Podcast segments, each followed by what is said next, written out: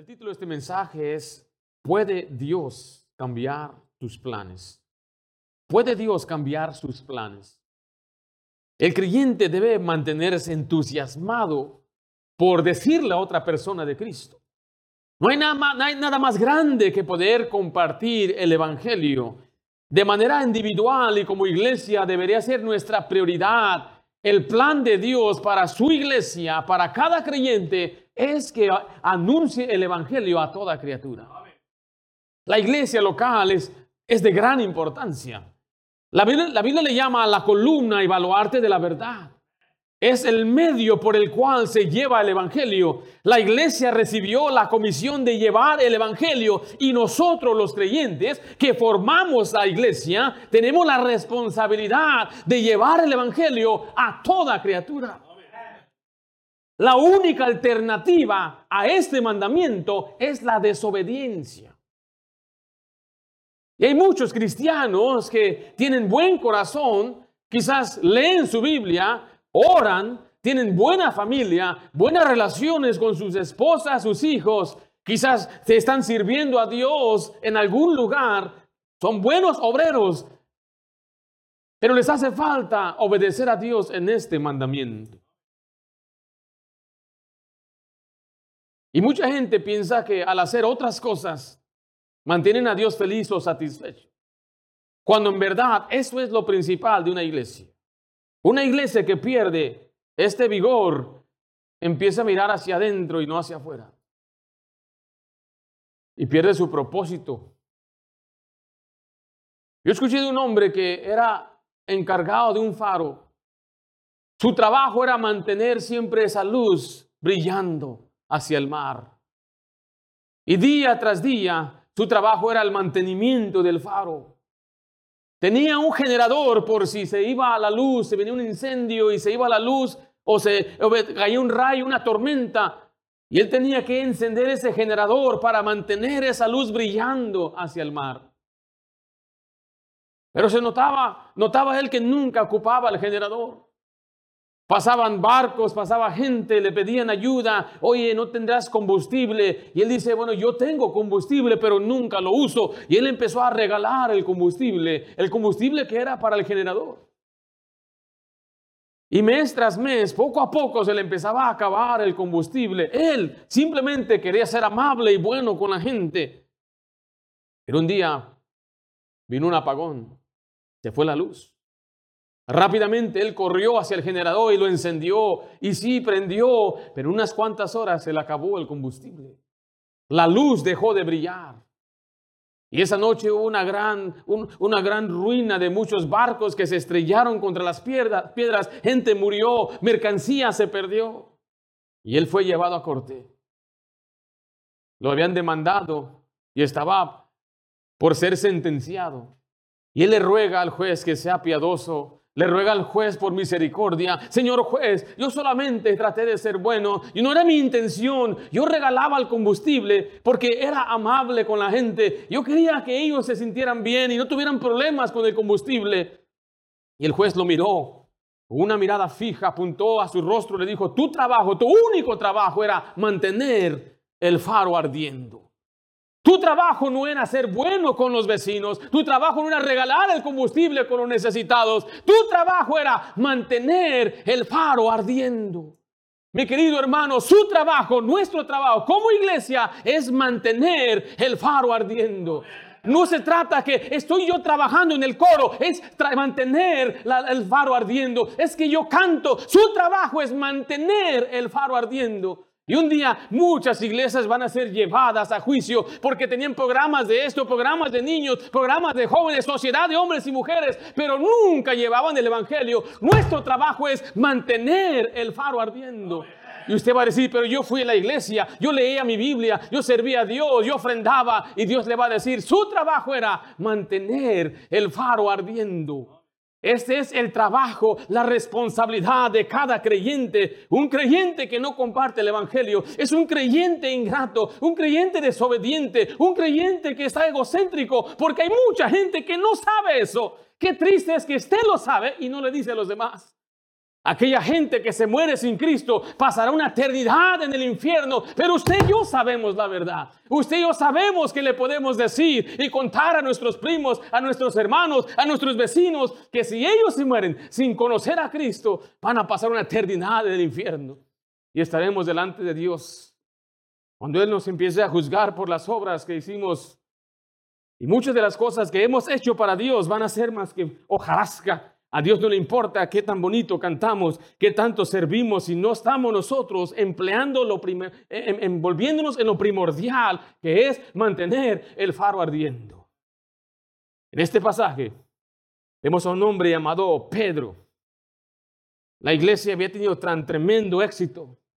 En Hechos capítulo 3 registra tres mil hombres siendo salvos. En Hechos capítulo 4 registra cinco mil hombres añadiéndose a la iglesia. En Hechos 6 se dice que la iglesia se empezó a multiplicar. El problema de la iglesia en el libro de Hechos es que solamente estaban alcanzando a judíos. Había algo de estigma, un racismo en ellos de no querer ir a los gentiles. El Señor les había mandado ir a todo el mundo. En Hechos 5:42, si me acompaña allá. Note a Pedro aquí siendo un gran instrumento de Dios. Dice, y todos los días en el templo y por las casas no cesaban de enseñar y predicar a quién? Cristo, esta iglesia estaba constantemente predicando día y noche, cada día, sin parar, en el templo, en los lugares públicos, de casa en casa. Pero en el capítulo 10 encontramos a Pedro siendo un buen cristiano, pero ya no predicando. Lo encontramos orando, pero ya no está predicando lo encontramos sirviendo, hasta haciendo señales y acaba de resucitar a una mujer, pero ya no está predicando el Evangelio. En este mismo capítulo encontramos a un hombre llamado Cornelio. En Hechos 10.1, mire el versículo 1 y 2, había en Cesarea un hombre llamado Cornelio. Este es un hombre perdido. Pedro es el salvo y él es el perdido. Centurión de la compañía llamada la italiana, piadoso y temeroso de Dios con toda su casa y hacía muchas limosnas del pueblo y oraba a Dios siempre. Este era un hombre piadoso, pero perdido. Temeroso de Dios, pero perdido. Hacía muchas limosnas, oraba a Dios siempre, pero estaba perdido. Era un hombre sincero, un hombre con poder e influencia, y él trataba por el medio de la religión alcanzar a Dios, pero estaba perdido. El problema en este pasaje no es el perdido, es el creyente, el salvo. Cornelio está perdido, Pedro es salvo. Cornelio tiene religión, Pedro tiene una relación con Jesús. Cornelio está confundido, Pedro sabe a quién ha creído. Y aunque Cornelio está buscando por una respuesta, no tiene ni una manera de hacerlo. El perdido se encuentra en una situación desesperada en la cual no hay nada que él pueda hacer respecto a su condición. Eso significa perdido. Un niño que se pierde, él cuanto más él quiera encontrar el lugar donde debe regresar, no puede, es una situación desesperada. Y el fervor de Pedro por las almas perdidas había menguado. Y muchos de nosotros podemos caer en, ese, en esa situación donde antes estábamos entusiasmados por evangelizar, por servir a Dios, pero ahora somos como Pedro, cómodos. El fervor de Pedro acabó, pero ahora viene Dios a cambiarle sus planes. Pedro ya tenía otros planes.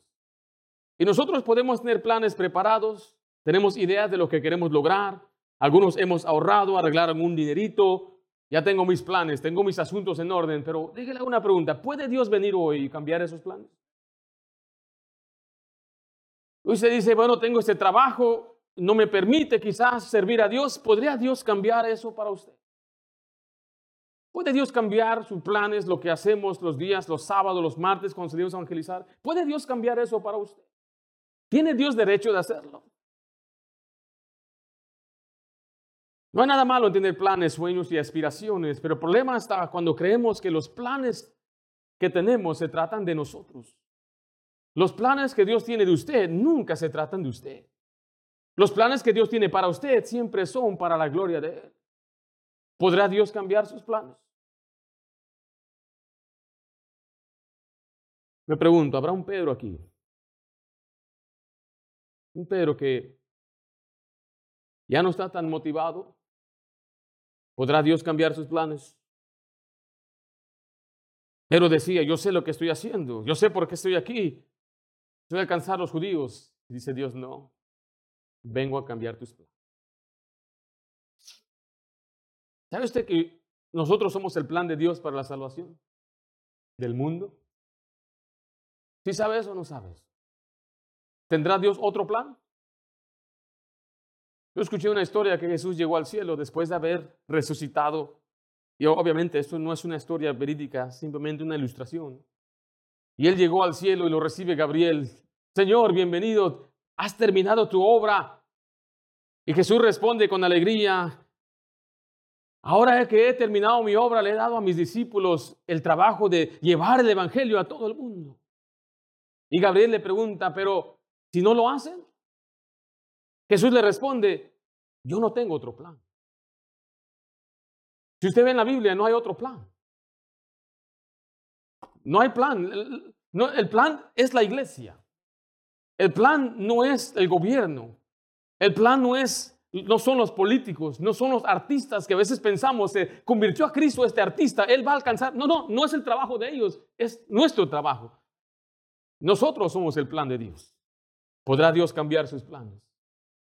Algunos hasta para ser pastores, para ser misioneros, para dedicarse tiempo completo a la obra de Dios. ¿Podrá Dios cambiar sus planes? Es que yo no quiero servir eso. ¿Puede Dios pedirte que vayas? En este pasaje vemos cómo el Señor tuvo que redarguir a Pedro para cambiar de nuevo su plan. Número uno, vemos la posición cómoda. Pedro estaba cómodo. La palabra cómodo es una persona que está tranquila en un lugar. Y en este país, mi hermano, somos muy cómodos. Hay grandes comodidades. Oh, yo doy gracias a Dios por este país. Y lo que tenemos, lo que Dios nos ha dado, ¿Se acuerdan algunos de nosotros ni electricidad teníamos en nuestras casas? No había ni agua potable, no había ni carreteras donde pasaba nuestra casa. Pero aquí venimos a Estados Unidos, el Señor nos ha bendecido grandemente, tenemos vehículos, carros, electrodomésticos, teléfonos, casas, lugares bonitos, ropa a morir, no me se haga mi hermana, ¿cuántos zapatos no tenemos? Dios nos ha bendecido. Pero en este mundo, en este lugar tan cómodo, la prosperidad, nos ha quitado el enfoque de lo eterno. Pedro se quedó en un lugar llamado Jope. Mire Hechos 9, versículo 43, por favor. Dice, aconteció que se quedó, ¿cuántos días? Muchos días en Jope, en casa de un cierto Simón curtidor. ¿Cuánto es muchos días para usted? Imagínese, quizás son meses o años. Se quedó mucho tiempo en un lugar llamado Jope. Pablo había, perdón, Pedro había viajado por muchos días, pero note lo que dice Hechos 1.8, a donde Dios lo había enviado. Su mandato, según la Biblia, era ir hasta lo último de la tierra. ¿Qué es lo último de la tierra? Yo he notado que de aquí, de aquí de California, una, de las distancias más lejos para nosotros es Italia, ese, ese lugar, sería lo último de la tierra quizás hasta la Patagonia, hasta lo más bajo allá, donde está, donde termina Chile, lo último de la tierra. Y Pedro es enviado en Hechos 1.8 hasta lo último de la tierra, pero recibiréis poder cuando haya venido sobre vosotros el Espíritu Santo y me seréis testigos en Jerusalén, en toda Judea, en Samaria y hasta dónde? Y hasta lo último de la tierra. Pedro, tienes que ir hasta África, tienes que ir hasta Asia, tienes que ir hasta Europa. Pero él se quedó en dónde? en Jope. Jope queda a 40 millas de Jerusalén. Es de aquí al aeropuerto de Los Ángeles. Dios le dijo hasta lo último de la tierra y hasta dónde llegó. Jope obedeció. ¿Por qué no? ¿A dónde llegó? Llegó a Jope. Dice la Biblia que estaba en una azotea muy cómodo. En Hechos 19 dice al día siguiente, mientras ellos iban por el camino, se acercaban a la ciudad, Pedro, perdón, Pedro subió a la azotea para orar cerca de la hora sexta y tuvo gran hambre y quiso comer. Pero mientras le preparaban algo, le sobrevino un éxtasis. Él estaba en una azotea orando, pero tenía hambre.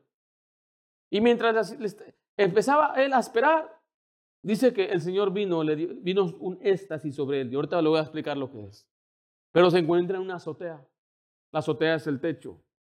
En las casas orientales es un lugar donde ponen una sala y ahí tienen tiempo de relajamiento.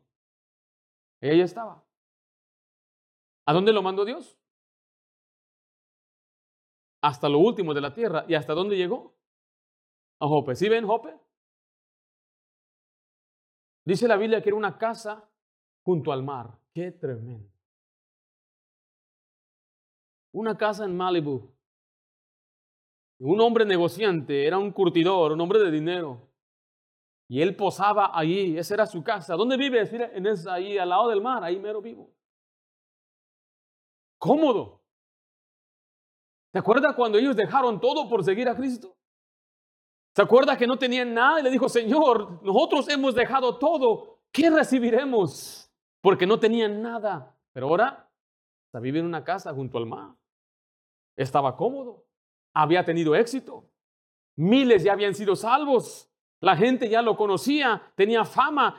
La gente se sanaba con su sombra. Qué tremenda, qué, qué tremendo hombre de Dios, pero ahora está nada más ahí esperando que le hagan de comer. Ya no está predicando. Recuerde cuando Pedro predicaba de casa en casa, sanaba al, sanó al paralítico en la puerta llamada la hermosa, se paró firme contra el concilio, lo metieron preso varias veces, lo golpearon, lo metieron otra vez a la cárcel, un ángel lo saca, pero ahora ya no es una amenaza hacia el gobierno ni a los religiosos porque está cómodo una azotea. Estaba orando, pero ya no estaba orando por las almas perdidas. Mira algunos pasajes en Hechos 1.14, cuando ellos oraban en Hechos, era para que el Señor los usara para evangelizar. Hechos 1.14 dice, todos estos perseveraban unánimes en oración y ruego. Están orando para que Dios obre en ellos. En Hechos 2.42 dice, y perseveraban en la doctrina de los apóstoles en la comunión unos con otros, en el partimiento del pan y en las oraciones. En Hechos 3.1 dice, Pedro y Juan subían juntos al templo a la hora novena, la de la oración. Los vemos una y otra vez orando, pero orando para que Dios les ayude a alcanzar a la gente, ayudando, pidiendo a Dios que los llene de su Espíritu Santo para alcanzar a la gente, pero ahora está orando por su alimento. Gente estaba siendo salva, pero él dejó de orar por ella. ¿Usted está orando por los perdidos?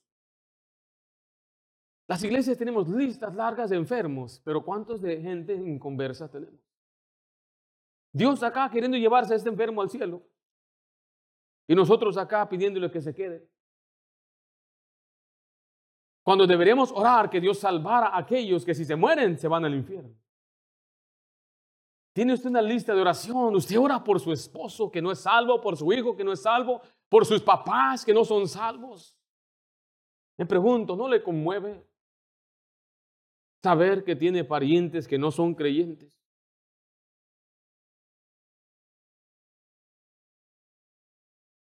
¿No le conmueve que su pariente, su, su familiar o su amigo o su ser querido no es creyente? Le estoy incomodando. Se está incomodando porque es, de esto se trata ser cristiano. Era una misión de ir y dejar todo, pero ahora el cristianismo general es voy a la iglesia, cumplo y me voy, es parte de su vida, pero no es el centro de su vida y no es la misión de su vida. El creyente debe considerar esto como la misión más importante, empezando al orar por los perdidos. Está orando que Dios salve a las almas. Está orando que Dios salve a la gente de Santa Ana, de Tustin, de Orange, de Garden Grove, de Westminster, de Costa Mesa, de Irvine. Son las ciudades que nos rodean. Estamos orando, pidiendo a Dios, Señor, salva a los hispanos de Estados Unidos, salva a los americanos, a los morenitos, a los asiáticos. Señor, salva a este mundo. Hay un corazón por oración por las almas perdidas. Algunos dicen, no tenemos resultados cuando salimos a evangelizar. ¿Está orando? sea, ir a evangelizar sin orar es como sacar una hacha y tratar de cortar un árbol y no está afilado la hacha. Y podemos criticar y decir, ¿dónde están? ¿Por qué la gente no se salva? Y él está dándole contra el árbol, contra ese árbol y no, está, no, no pasa nada. Pero cuando usted ora y ora y ora y ora y ora, no solamente oramos el sábado aquí, mi querido hermano, ore desde el lunes, martes, miércoles, jueves, viernes y saliendo el sábado. Entonces Dios puede obrar. Puede orar por su pariente y usted ore por él y dice, Señor, dame una oportunidad para hablarle. Yo pude ver a mi papá guiar a mis abuelos a Cristo, pero él oraba mucho tiempo por ellos. Y cuando él empezó a hablarles de Cristo, hasta me dio miedo que rechazaran a Cristo. Me salí de la cocina. Dije, yo no quería ver a mis abuelos rechazar a Cristo. Mis abuelos eran tremendos. Mi abuela sigue siendo tremenda. Y yo volteaba hacia donde estaba la mesa y mi papá hablando y mirando la reacción de mis abuelos. Ellos meneaban la cabeza, veía su rostro quebrantado. Y después miré cómo ellos recibieron a Cristo como Salvador. Pero papá me dijo, yo oré 10 años por mis papás. Muchos de nosotros, yo, no comprendo cómo usted puede tener un familiar que es incrédulo y no ora por él. No, eso no lo entiendo. ¿Cómo puede pasar día tras día sin, sin clamar el nombre de Dios, al nombre de su pariente, a Dios, Señor, salva a mi pariente, salva a mi esposa? No lo comprendo. Yo no puedo comprender cómo usted puede ir a dormirse mirando televisión y pasar noches mirando tantas cosas sucias en la televisión sabiendo que tiene un pariente que no es salvo.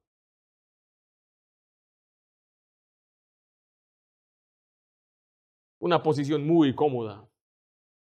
Algunos nunca oramos hasta que estamos incómodos. Algunos nunca buscamos a Dios hasta que tenemos problemas. Y en este caso, muchos no hablan a Cristo, de Cristo a otros porque están muy cómodos. Pablo, Pedro ya estaba muy cómodo. Note en segundo lugar la proclamación clara. Aquí viene Dios a levantar a Pedro de su sueño espiritual. En Hechos 10:13 vemos o escuchamos la voz de Dios y le vino una voz. Levántate, Pedro, mata y come. Él está entrando en una visión. No es un sueño, es una, como una visión en, en pleno día. Y él escucha una voz del cielo. Le dice, mata y come le está despertando de su apatía. Le está dando una lección de ir a buscar a los perdidos. No voy a envolverme en la teología de este pasaje. Simplemente era una ilustración de que él debe ir y hablarle a la gente gentil, a los gentiles, porque ellos pensaban que el evangelio era solamente para los judíos. Y a veces Dios tiene que despertarnos de un sueño. En Romanos 13, 11 dice la Biblia, y en esto, conociendo el tiempo, que ya es hora de levantarnos del sueño porque ahora está más cerca de nosotros nuestra salvación que cuando creímos. Algunos tenemos que despertarnos de esa apatía. Tenemos que despertarnos y ver la realidad. Cuando dice que está más cerca la salvación, significa que Cristo está, la venida de Cristo está más cerca cada vez. Y tenemos que despertarnos, estar alerta, estar en guardia y estar sirviendo al Señor. Hoy más que nunca deberíamos predicar el Evangelio. Hoy más que nunca deberíamos estar nosotros saliendo y diciéndole a la gente, llevando folletos, oye, quiero darle esta invitación, mire este mensaje, quiero compartirle de Cristo. ¿Cómo le hago, pastor? Puede hacer tres cosas. Si usted no sabe compartir el Evangelio, después de orar, invite a una persona que le comparte el Evangelio. Tráigalo a la iglesia. La Biblia habla de un hombre llamado Andrés. Él trajo a Pedro a Jesús. Él no pudo decirle, Hemos hallado al Mesías, pero después Él lo trajo y le empezó a seguir. Pero otra cosa, usted aprenda a compartir su fe. Aprenda a decirle a otro cómo puede ser salvo. Y número tres, motive a otros que lo hagan también.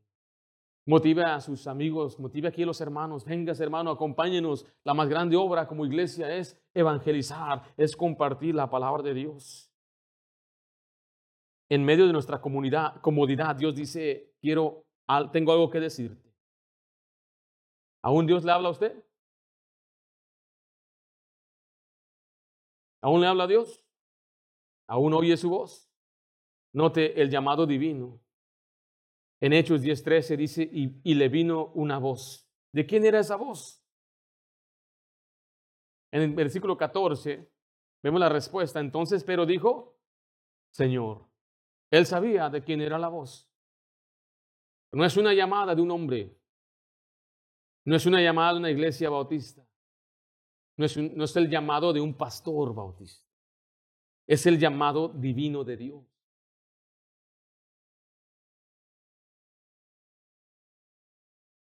Me dijo una vez un hombre a mí, un sectario, después de que le empecé a contradecir bíblicamente la salvación por fe, no por obras, la salvación por gracia. No sabía ni cómo responder y me dice, ¿y quién te llamó? Le dije, un momento, ¿eso qué tiene que ver? No, pues si Dios no te llamó, tú no tienes ningún derecho a andar haciendo lo que estás haciendo. Dije, ah, como ya te desarmé, entonces ese es tu argumento. Y yo no debería decir nada. Dios me llamó. ¿Cómo te llamó? Y él esperaba que yo dijera una voz del cielo, me habló y dijo, Ringo, ve y predica. Pero yo alcé mi Biblia y dije, Dios me llamó aquí. Y él me dijo, no, eso no es cierto, Dios solamente llamó a los apóstoles. Dije, le hubiera dicho, sí, escuché una voz y qué. La escuché y me dijo, ven a este hombre, toca esa puerta. Yo de seguro se la hubiera creído, ¿verdad? Saca la cartera de una vez, también le hubiera dicho. Pero aquí es donde Dios nos llama. El llamado aquí está. No es llamado, el llamado de un hombre, no es el llamado de una iglesia, es el llamado de Dios. Cualquier pastor en cualquier iglesia le encantaría tener a un hombre que diga, pastor, yo voy a evangelizar. Va a decir, échale ganas, hijo, échale ganas. Pero ¿por qué no lo hacemos todos? Tocamos la puerta, oh, qué bonito trabajo que están haciendo ustedes. Échenle ganas ustedes. Pues véngase, doña. Ay, no tengo tiempo. Es un llamado divino. Y aquellos de nosotros que constantemente veníamos quizás los sábados y ahora nos llamó el patrón. Y ya no, ya no es un llamado divino, el patrón nos llamó a trabajar. Ya estamos trabajando allá cuando Dios ya nos había llamado antes. Es un llamado divino. Si Dios no es el que le motiva a evangelizar, entonces nunca va a durar.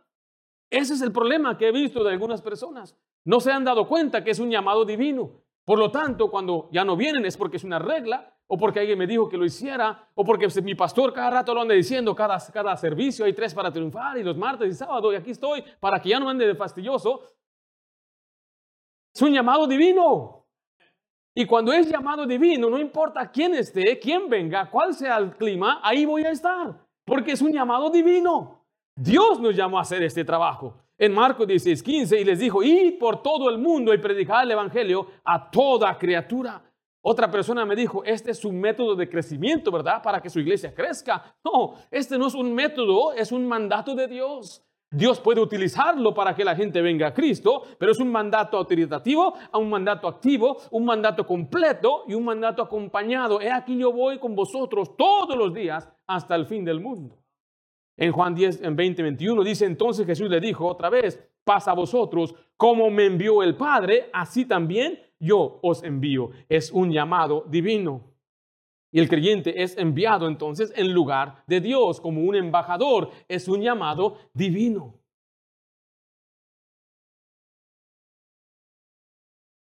¿Un llamado qué?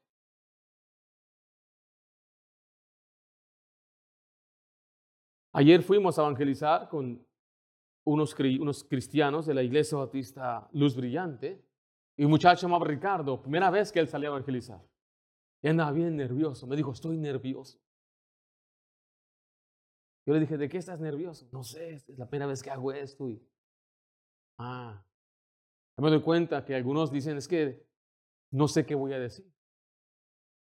¿Qué me van a decir? Si yo toco la puerta, ¿quién va a salir y qué va a pasar? Y si me hace una pregunta, ¿qué le contesto? Hay mucho miedo. Hay mucho temor. El miedo no es que va a venir una fiera, no, ese no es el miedo. El miedo tampoco es que nos van a arrestar, normalmente preso, ese no es el miedo. El miedo es no sé qué decir. ¿Sabe cuál es la solución? Pues aprenda qué decir. Es todo. Aquí le enseñamos qué decir, cómo decirlo y cómo contestar. Pero si usted, el problema es que no es que, no es que hay, no puedo, no soy inteligente. ¿Cómo la hace entonces? ¿Cómo tiene familia y todo? ¿Cómo paga sus biles? ¿Cómo que no es inteligente? Usted va a comprar carne, ¿no? Pide los kilos, deme 5 kilos, por favor. ¿Cuánto es? 18 dólares de arrachera. Sí sabemos hacer eso, sabemos conseguir documentos. Algunos tienen hasta medical. ¿Cómo lo hicieron? No, que no es inteligente. Lleno formas y todo. Dentista gratis y todo. Si sabe entonces, si hay inteligencia, pero para lo que a uno le importa. Muy calladitos por acá, ya sé. El problema es que no queremos, no entendemos que es un llamado divino. Dios nos llamó a ser sus embajadores, según, según Corintios 5, 18 al 20. Y nosotros, creyentes, vamos en lugar de Dios. Vamos en lugar de Dios para que, para reconciliar a la gente con Dios. Es un llamado divino, es un llamado a actuar. Regrese a Hechos 10, versículo 13. ¿Le, está incomodando este mensaje? Porque podemos hacer más para Dios.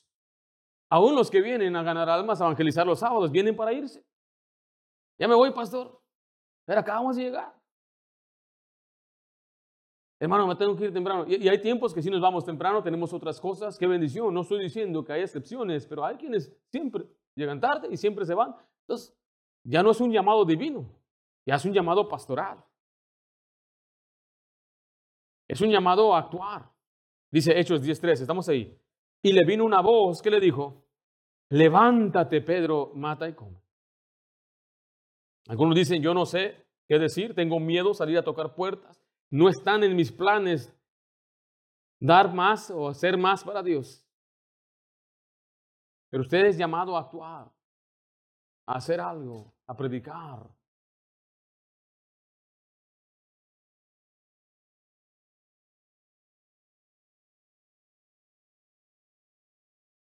¿Cómo supo usted de Cristo? Usted solo dijo, ¿sabes que yo necesito Cristo? Aunque usted quisiera buscar a Cristo, usted no supiera cómo alcanzar a Cristo. Así como Cornelio. Cornelio buscaba a Dios, pero no alcanzaba salvación. Tanta gente que hoy, la gente, yo no comprendo por qué a veces la gente dice, hoy la gente no quiere venir a Cristo. ¿Cuánta gente está buscando a Dios en tantas iglesias? Tanta gente yendo cegada, adorando y alabando y todo, haciendo un montón de cosas sin conocer a Dios. La gente está interesada. El problema somos nosotros, que no les decimos la verdad. Alguien les llevó la verdad. Alguien les llevó la mentira antes de que nosotros lleváramos la verdad.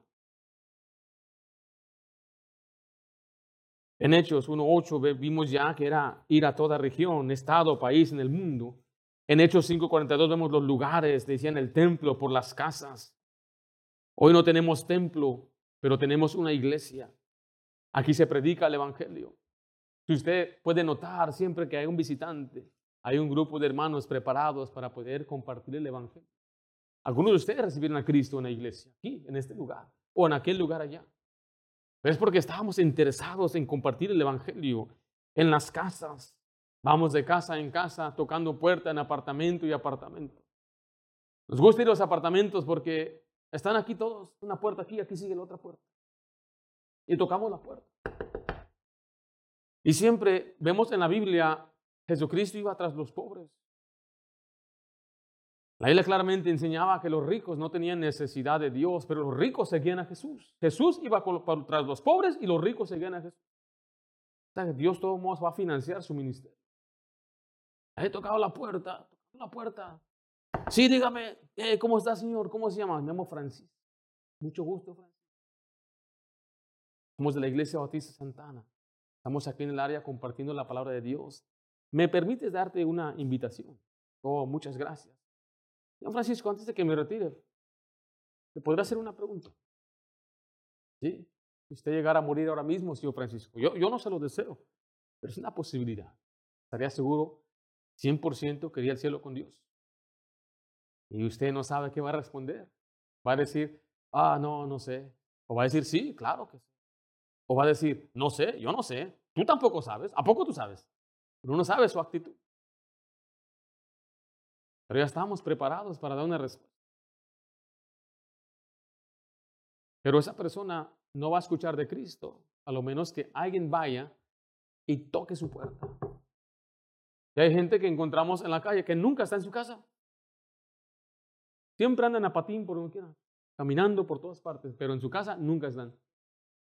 ¿Dónde los encontramos a ellos? En los mercados, en las lavanderías, ahí no se te escapan. Fui al sur de Carolina, al norte de Carolina hace unos años y estábamos en un Walmart, me dijo el pastor que me invitó, vamos a comprar algunas cosas. Iba caminando, platicando con él y volteo, ya no está. Dije, el Señor lo arrebató. Y se me desapareció. Ni me dijo nada, me dijo, ven para acá, espérate. No, nada, nada más se me desapareció. Me hizo raro. Y lo empecé a buscar, ya lo miré hacia el otro lado. Andaba hablando con una persona en Walmart y le empezó a compartir el Evangelio. Yo nada más me acerqué así despacito, porque ¿qué nos hacen aquí? ¿Qué nos harían? Entonces yo más me acerqué así como lejito, sea, como te conozco, pero no te conozco. Terminando, le dije, pastor, ¿qué pasó? Dice, es que aquí donde estamos casi no hay hispanos. La mayoría son americanos, casi el 90% son blancos. El 10% son cafecitos como nosotros. Entonces yo estaba caminando y miré a una persona cafecita. Miré la piel y rápidamente fui y lo enfrentó y le compartió el Evangelio a él y a su esposa. Dije, wow. El sábado después del entrenamiento evangelismo fuimos a evangelizar y fuimos a un Ross. Dije, vamos a estar aquí en el estacionamiento. No, vamos a meternos a Ross. Dije, esto va a estar muy interesante. Ahí está la gente moviendo la ropa y ellos, hey, ¿qué tal? ¿Cómo estás? Somos de una iglesia. La ropa, y ahí probándose la ropa, se meten ahí con ellos, lo esperan afuera. Yo miré, yo estaba, me quedé muy fascinado, porque decían, queremos compartirle la gente, pero no podemos ir de casa en casa, porque no sabemos dónde están. Están regados por todo, todo el, el estado, tanta gente americana, entonces tenemos que ser creativos. Vamos a los lugares donde están, vamos a las pulgas, a los swap meets a los, a los mercados mexicanos, a las escuelas públicas.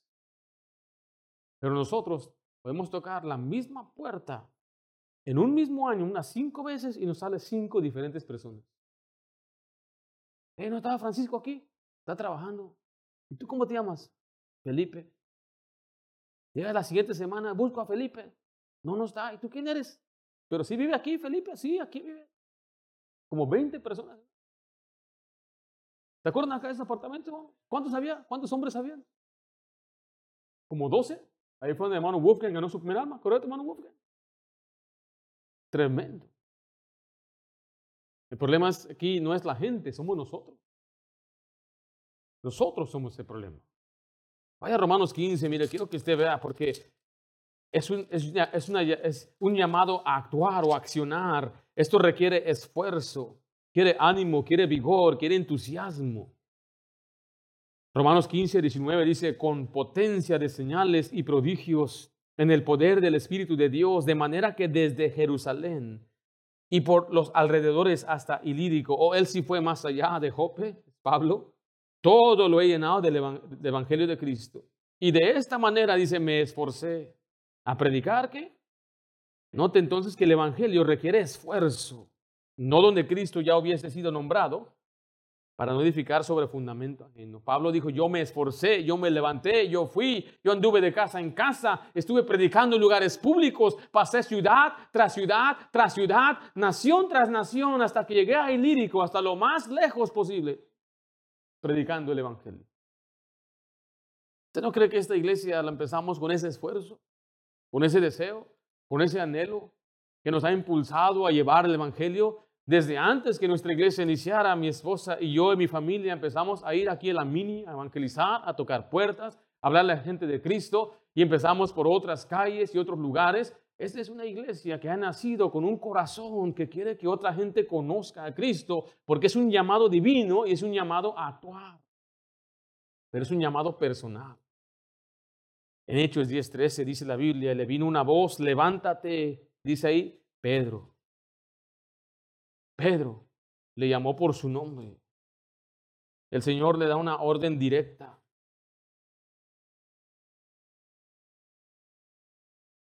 Todos somos llamados a predicar el Evangelio. En Hechos 15, mire versículo 35, porque hay gente que nos ha dicho que no todos deberían. Solamente cierto grupo. Alguien dijo, no es mi don. Eh, no aparece en Romanos 13 ni en Corintios. 12, 13 y 14 como un don. los dones son para edificar a la iglesia. Los dones son para que la iglesia sea fuerte. Los dones son para utilizarlos aquí, entre nosotros. Pero el Evangelio es, un mandato a predicar a los que están allá afuera sin conocer a Cristo. En Hebreos 15:35 dice, y Pablo y Bernabé continuaron en Antioquía enseñando las palabras del Señor y anunciando el Evangelio. ¿Con quién? Con otros muchos. Ahora, ¿era Pablo y Bernabé uno de los doce discípulos que recibieron el mandato en Marcos 16? No. ¿Eran ellos quienes recibieron el mandato en Mateo 28? Tampoco eran, ellos, eh, eran parte de ese grupo. ¿Eran ellos los que recibieron el mandato en Juan capítulo 21? Tampoco. ¿Estaban ahí en Hechos 1.8? No.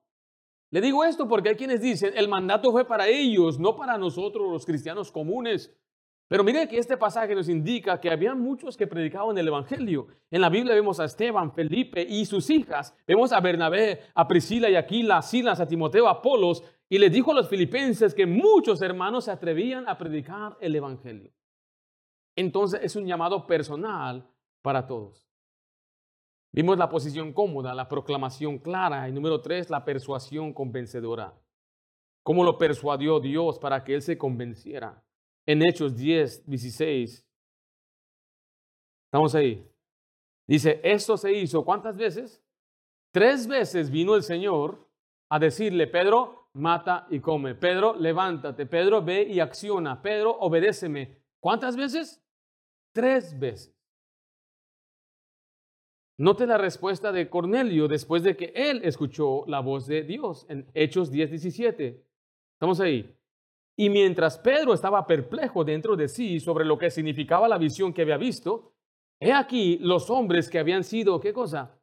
Enviados por Cornelio, los cuales preguntaron por la casa de Simón, llegaron a la puerta. Bueno, Josué, ¿puedes venir aquí, por favor? Aquí tenemos a Pedro. ¿Tú eres Pedro? Y acá está Cornelio. Cornelio, venga para acá, Cornelio, por favor. Los dos recibieron el llamado divino. Él recibió el llamado divino para decirle a él de Cristo. El llamado divino de él fue que enviara a un siervo que le dijera a él que viniera a él. ¿Cómo? Aquí viene el ángel, yo soy el ángel. Hasta acá, hermano, todavía no. Allá atrás. ¿Ya lo cortaste? No. Está orando Cornelio. Y el ángel le dice, Cornelio, envía a traer a un hombre que se llama Pedro. Él posa en un lugar que se llama Jope. Y en cuanto él recibió el, el mensaje, rápidamente llama a su siervo y lo manda que vaya a buscar a Pedro. Inmediatamente. ¿Okay? para acá, mano. Buen, buen trabajo, buen trabajo. Y él recibe el llamado divino y él dice no. Tres veces. Él no es creyente. Él no es salvo. Y es más obediente que el creyente. ¿Cuántos, ¿Cuántos cristianos somos así? Que vemos a veces esta gente que no es ni siquiera creyente y vive una vida hasta quizás mejor que nosotros. Esta es la perspectiva carnal que tenía Pedro. Pedro dijo tres veces no y se contradijo porque dijo, Señor, no. Imagínense, le llama Señor y enseguida le está respondiendo que no le va a obedecer. Jesús mismo dijo, ¿por qué me llamáis Señor, Señor y no hacéis lo que yo digo? Le dice, mata y come. No, Señor, no. Tres veces. Y mientras él está siendo testaduro y renuente hacia el llamado de Dios, aquí viene el siervo obediente de un incrédulo para poder llevarle el evangelio a él, porque esa es la meta. Dios quiere que él le diga a él, él es perdido, él tiene influencia y dinero, pero perdido, tiene religión, pero está perdido. Él tiene todo, pero lo que él no quiere hacer es decirle. Y ese es el problema de los cristianos el día de hoy una perspectiva carnal, egocéntrica. Es que yo no puedo, es que nunca yo lo he hecho, es que yo, y siempre es yo y yo.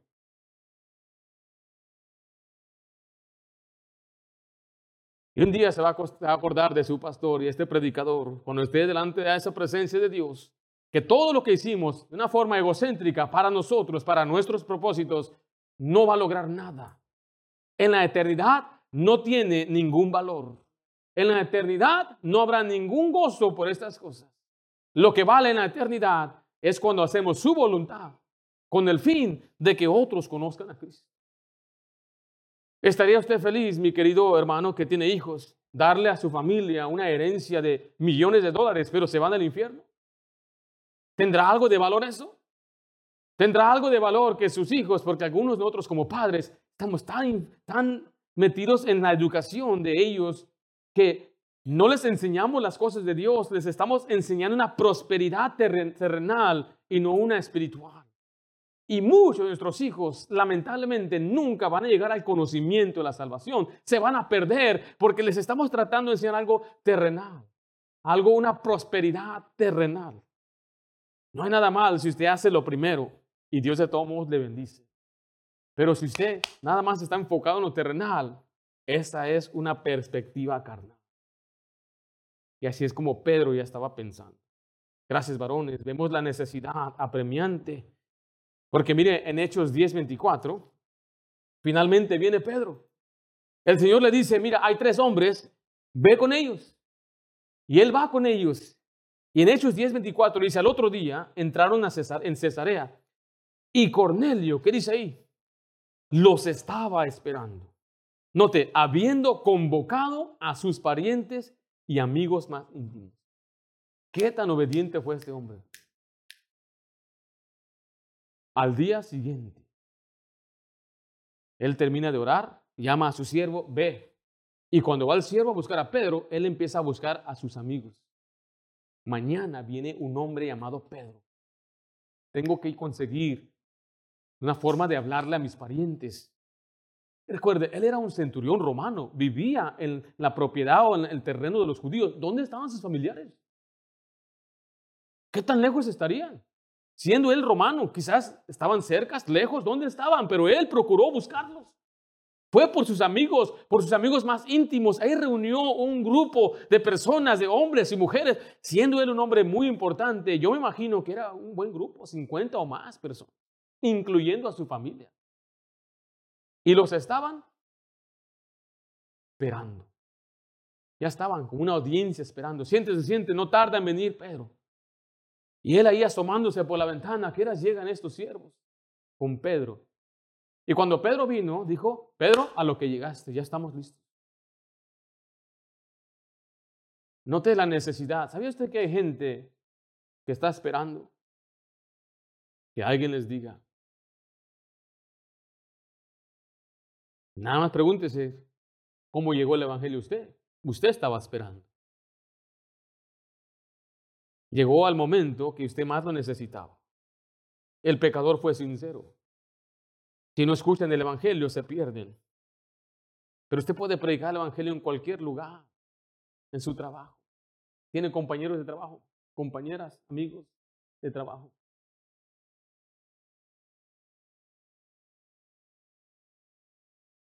Te propongas estudiante ahí en la escuela, voy a decirle a mi amigo de Cristo. Pero ¿qué va a pasar? ¿Qué va a decir? Mire, pase lo que pase. ¿Vale la pena? ¿Me va a dejar de hablar? Pues que te deje de hablar. Pero tú puedes ya irte con tranquilidad que le dijiste a tu amigo. Nosotros trabajábamos cortando madera para hacer gasivos, unas casitas para jacuzzis. Yo era, mi trabajo era puro pintar la madera con una pintura especial. Y un día pasó un varón de Oaxaca, se llamaba Feliciano. Acababa de llegar de México, tenía unas cuantas semanas y estaba buscando trabajo. Y el patrón me lo acercó, eh, que era un hermano también, y me dijo, Ringo, él, él es Feliciano. Y él va a trabajar aquí, enséñale a pintar. Ya le dije, mira, ¿cómo está, señor Feliciano? Aquí estamos, Luis, para servirle. ¿Por qué no pasa por acá? Y dije, agarra esa brocha y le empecé a enseñar cómo se pintaba pero algo me redarguía. Muchos de los que venían trabajaban un día ya no regresaban. No les gusta el trabajo, no les gusta la paga, algo. Entonces dije, yo no sé si Feliciano va a regresar mañana. Hoy es la única oportunidad que yo voy a tener. Yo estaba dentro de mí luchando, luchando. Finalmente le dije, Feliciano, si escuchas la música, nuestro patrón ponía música cristiana. Somos cristianos aquí. ¿Tú vas a alguna iglesia? Ya me dijo. Le dije, ¿te puedo hacer una pregunta, Feliciano? Y él dejó de pintar, dejó la brocha y luego se cruzó la mano y me dijo, a ver. Dije yo, pues, ah, bueno. Le empecé a compartir el Evangelio. Le mostré todo lo que les enseñamos a ustedes. Le dije, Feliciano, ¿te gustaría recibir a Cristo? Sí. Así, pero rápido. Yo sospeché, yo dije, este lo hace nada más porque es merdilla, quiere quedar conmigo, piensa que soy su patrón. Y bueno, recibió a Cristo, me agradeció por ello, lo invité a la iglesia. Nunca vino a la iglesia Feliciano. Yo duré unas cuantas semanas más, me fui. Había otros hermanos que trabajaban ahí y recibí una llamada de uno de los trabajadores, se llamaba Reyes. ¿Qué tal, hermano Reyes? ¿Cómo estás? Oye, Ringo, quiero felicitarte.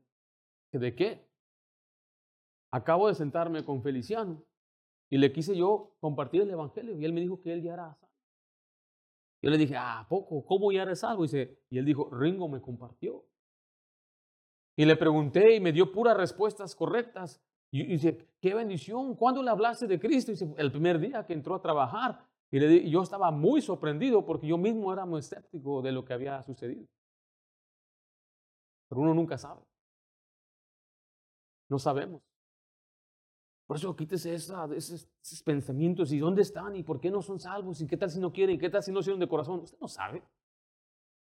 De seguro hay gente que duda de usted. ¿Y de mí? Y hay gente que está preguntando por usted. ¿Dónde está aquel hermano que fue salvo? Aquí está. Hermano, alguien te busca. Hay unos que no fueron salvos aquí en esta iglesia, fueron salvos en otra iglesia, en otro lugar. Dios los ganó allá. Alguien le compartió el evangelio. Pero la gente siempre está, ¿dónde están? No lo veo, no lo veo. Hermano, le buscan a usted. No, usted fue salvo aquí, ¿verdad? ¿Alguien te busca en Rosarito, hermano? ¿Sí me estoy explicando? Oh, mi querido hermano, es mi deseo, anhelo que este día usted sea reavivado, porque es lo que pasó con Pedro. Pedro fue reavivado. En Hechos 10:37 vemos que él empezó a predicar de Cristo. Vemos que él se acordó, él empieza a dar el testimonio de todo lo que él observó en la vida de Cristo y cómo el Señor empezó a obrar. ¿Y qué sucede? La gente fue salva. Mire Hechos 10:44. Mientras aún hablaba Pedro estas palabras, el Espíritu Santo cayó sobre todos los que oían el discurso. Y los fieles de la circuncisión que habían venido con Pedro se quedaron atónicos, atónitos que también sobre los gentiles se derramase el don del Espíritu Santo. Note qué sucedió. La gente escuchó, la gente creyó y el Espíritu Santo vino sobre ellos. Esta es la obra de Dios, la obra que usted y yo no hacemos. Usted y yo vamos el Evangelio, ellos creen y el Espíritu Santo viene a morar en ellos.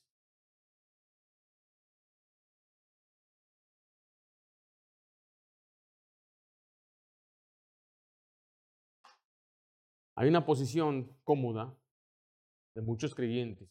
Yo estoy bien, estoy enfocado, tengo mis planes, no es parte de mis planes empezar a decirle a otro de Cristo. ¿Puede Dios cambiar sus planes? Hemos una proclamación clara donde Dios nos da un llamado divino, un llamado a acción y un llamado personal.